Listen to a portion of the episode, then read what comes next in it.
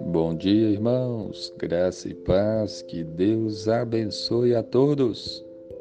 A palavra de Deus no Salmo 5, no versículo 4 diz assim: Pois tu não és Deus que se agrade com a iniquidade, e contigo não subsiste o mal.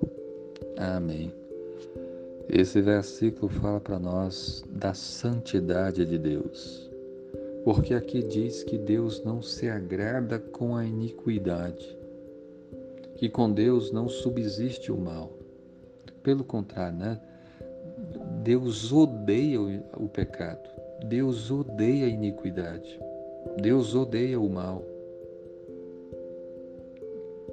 Deus é santo, santo, santo. Tudo que ele faz é verdadeiro e justo. E ele requer isso de nós também.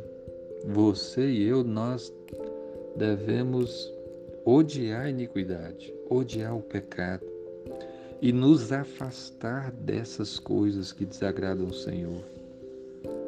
Todos nós somos pecadores. Essa é uma triste realidade, pecamos muitas vezes.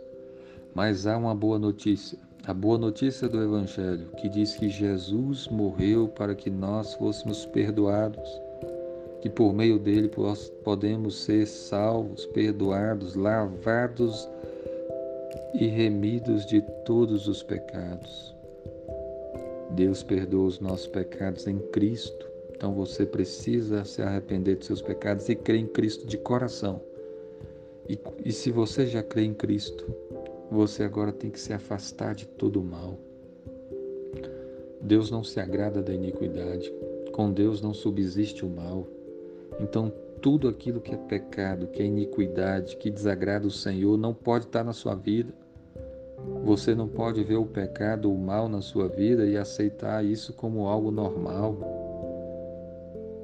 Você deve se arrepender, você deve lutar contra o pecado, você deve se esforçar, orar a Deus, pedir a graça do Senhor, o Espírito Santo na sua vida, para que você vença as tentações, o pecado, o mal e procure então ter uma vida de fé, de obediência, de amor ao Senhor.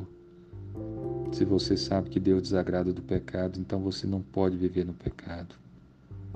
Peça a ajuda de Deus, Ele vai te ajudar, vai te libertar da escravidão do pecado, para que você então sirva a Deus com todo o seu coração. Que Deus abençoe a sua vida. Amém.